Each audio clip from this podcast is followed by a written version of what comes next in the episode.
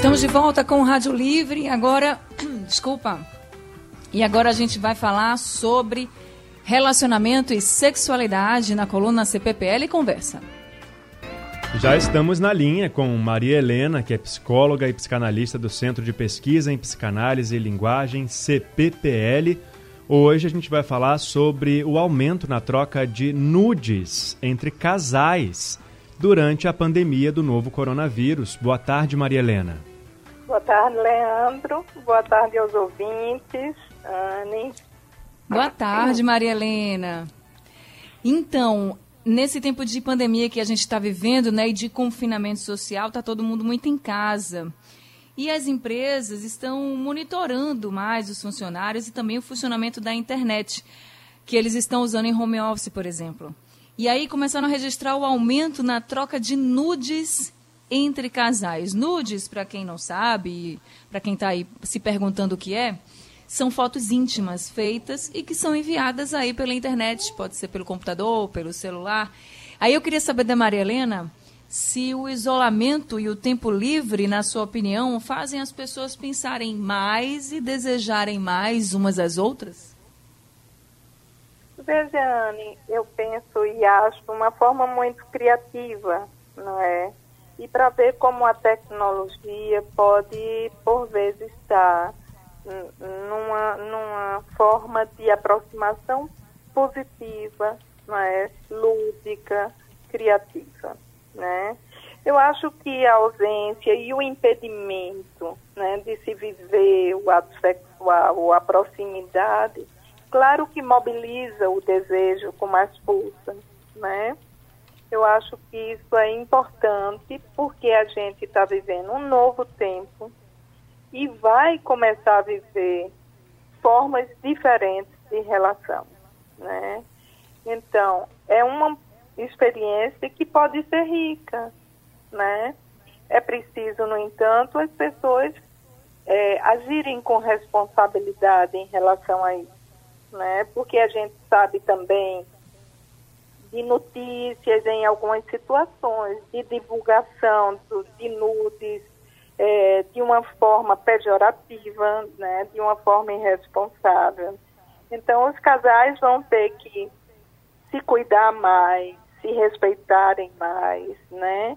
Mesmo aqueles que não tenham muita intimidade, que estão começando a se conhecer por essa via, vão ter que tratar o outro com respeito, com responsabilidade, não é? Porque isso é uma coisa íntima, não é? E as coisas íntimas é, não são publicizáveis, né? Então, nesse sentido, eu acho sim que é uma forma criativa, né? Para que essa, para que essa quarentena não se torne uma, uma, sei lá, uma uma jura de Damares, né, de afastar as pessoas da vida sexual, né? Mas seja possível você viver o prazer, o encontro, mesmo que esse encontro não seja é, corporal, que seja virtual, mas o prazer e o desejo ele tem amplas formas de manifestação, né? E o olhar é uma delas, né? Então, nesse sentido, eu acho saudável e eu acho que é compreensível a multiplicação disso, porque a ausência, a falta, mobiliza com mais intensidade o desejo, uhum. né? Bom, e, e as pessoas estão mais tempo sozinhas em casa, longe de todas as outras pessoas, né, dos parentes, uhum. amigos e tudo mais. A gente Exato. até comentou aqui num outro dia que as emoções, de uma forma geral, ficam mais afloradas, né? Isso também serve como justificativa para esse aumento no, no, no, na troca desse tipo de mensagem, de fotos? Ficam sim, Leandro, eu acho que sim.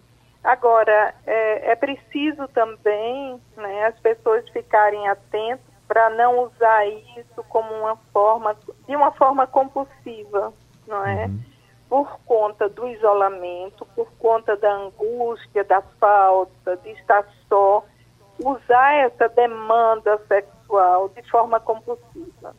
Porque se for assim, deixa de ser criativa, uhum. né?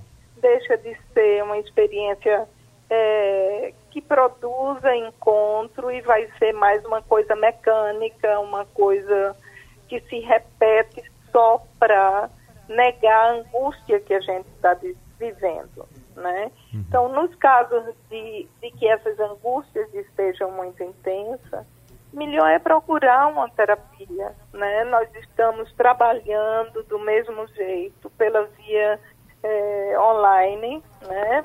Pelos WhatsApps, pelo celular e é uma forma de você poder falar sobre essa solidão, sobre essa, é, essa dificuldade de estar só, né?